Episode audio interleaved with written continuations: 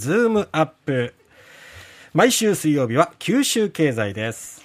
長崎県立大学教授でエコノミストの鳥丸聡さんです。鳥丸さん、おはようございおはようごます。ざいますおはようございます。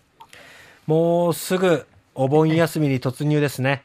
ね、あのー多分、帰省中に遠出を避けて、はいまあ、お近くの道の駅を訪ねる帰省客少なくないと思うんですよね。ほうほうほで、今日はちょっとこの道の駅について、えー見ていきたいと思うんですけれどもう。、えあの、あんまり話題にならないんですが、え。はい。道の駅って、あの、まあ、市町村が主に中心となって整備して、えで、国の方がそれを、まあ、正式登録しますよっていう、お墨付きを与えるっていうものなんですけれども、え。はい。あの、始まったのがですね、1993年からっていうことですから、はい。今年で実はちょうど30年目を迎えるっていう。ことになるんですねあ。あ、もうそんな30年も。30, 30年。だから、節目を迎えたのにあんまり話題にならないっていうのは、え多分ですね、あの、あんまり言ってしまうと、地方で、うんあの、3密になってしまうと良くないからっていうこともあるのかも。もしれないなって、まあ、うん勘ぐってるところなんですが、えええで、この道の駅って最初の、あの、元年、えーはい1993年は全国で103カ所登録されたんですね。はいはい。それが評判が良くてですね、ええおおそらく一番驚いたのは国土交通省じゃないかと思うんですけれどえ。も、はい。あの、評判が良くって、えっと、今ではですね、今、先週、新しい数字が発表になってるんですけど、はい。1198箇所っていうことですから、10倍以上に膨れ上がっています。はで九州では、あの、138箇所。あ。はあ。だから1割以上ですね。はい。あの、一番九州で新しいのは、今年2月に登録された、嬉野丸区っていうので、これ佐賀県ですけれども、ええ。あの、西九州新幹線の嬉野温泉駅前に、あの、あ今、今整備中なんですよ、ええ。え整備中で、なるほど9月ギリギリで西九州新幹線開業に間に合わせるような感じで、一応登録だけは先にしているっていう、はあこれが最新版です。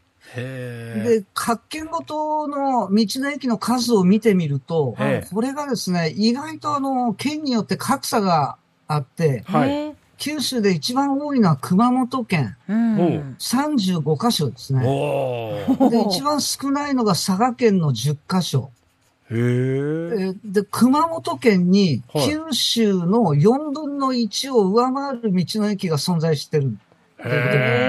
だこれなんでだろうっていろいろ考えるんですけど、うんあの、主に市町村が整備して国が認定登録するわけですから、えどちらかというと、あの、中山間地域の村に多いんですよね。え。はいはい。村。ええ。ところがこの平成の市町村合併で、ええ。佐賀県とか長崎県にはもう村がなくなっちゃっててですね。ああ、なるほくど。は熊本県には今でも8つの村が残っているっていう。あはあはあはあ。そういう側面が見えてくるんですね。うん、あと福岡、福岡県なんかの場合は、道の駅の数17箇所なんですけれども、はいこれはあの、何もこう、道の駅として国のお墨付きなんかもらわなくても、うん。民間の農産物直売所で十分だっていうことになってるのかもしれないですけどね。なるほど。まあ、い今はもう、道の駅イコール直売所っていうなんかイメージを持ってる方も多いですよええね。多いと思いますねで、こう30年間にわたって登録数が一方的に私はあの、増えてきているんだろうと思ってたんですけれどうも、んうん。調べてみると実は必ずしもそうではなくて。あの、まあ、て例えば鉄道の駅っていうのは廃止になるところがありますよね。はい。実は道の駅も今まで30年間で4箇所登録抹消されてるところがそうですか。あります。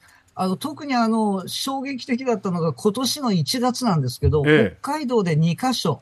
えあの、1箇所はですね、これ北海道伊達市っていうところにあるんですけえ。ど、はい。あの、世界最大のログハウスで注目をされたところですね。はあの、半年間だけ、花畑牧場っていうところが運営をちょっとやっていたこともあるっていう。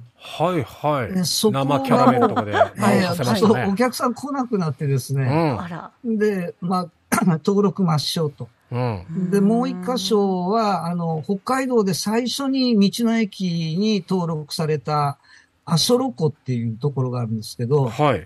ここなんかあの、チーズの販売で話題になってたんですけれども、はいそれが販売不振になっちゃって、うんまあこちらも登録抹消。あら、残念。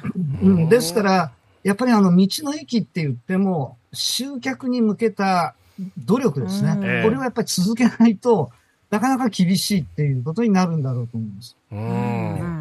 だから九州もあの結構ありますけれども、やっぱりえ相当コロナで弱ったっていうところなんかがあるかと思うので、注意しなきゃいけないと思うんですよね。えでね。この道の駅の売上高って全国平均で一つの道の駅で2億円なんですよ、ね。ほこの2億円ってどのくらいのもんかっていうと、ええ九州経済産業局が発表しているデータで、はい。九州のコンビニエンスストアの、あの、コロナ前の2019年度の1店舗あたりの年間売上高がはい2億1000万円ですから、へだだいたい道の駅1箇所がコンビニ1店舗に匹敵する規模っていうことですえ。ね。はじゃあこれが、あの、コロナ禍にあってどうなったかっていうことなんですけれども、これはあの、全国道の駅連絡会っていうところが調査してるんですがえ。、えあの、コロナのパンデミックに入る直前の2月から3月、え。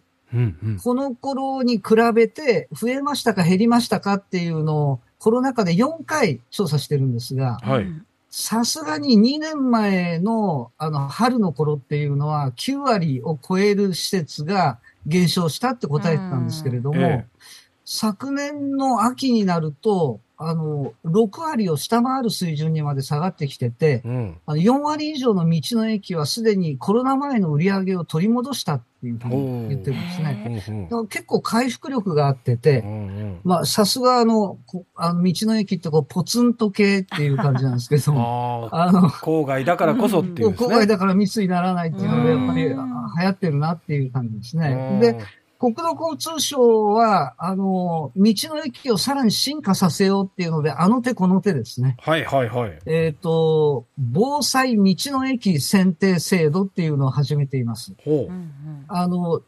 災害時にあっても、業務が可能な施設、例えば建物の耐震化だとか、う。うん。停電しない施設だとか、ええ。水を確保するだとか、そういったのを整えてるための、あの、補助金を出しますよっていう、まあ、人参ぶら下げる制度をこう始めたりしてですね。へまあそのあたりちょっといやらしいんですけれども、あの、それでも全国で今39カ所が新たに、あの、登録されて、九州でも6カ所ですね。あの面白いのが、あの、道の駅都城っていうのが、ええ。来年度リニューアルかオープンするんですけれども、はい南海トラフ地震を想定した訓練もできるような施設を目指しているっていうことで。やっぱりあの、過疎地なんかになると、あの、役場だとかアリーナだとか、こう、避難する施設っていうのがそんなにありませんから。あの、過疎地にとってやっぱりこの道の駅っていうのは防災拠点としてかなり使えるっていうことですね。まあ、それ以外でも、あの、子育て応援施設を強化するだとか、これはいおむつのバラ売りをやったりとか。道の駅にちょこっと寄った時に便利だったりとかですね。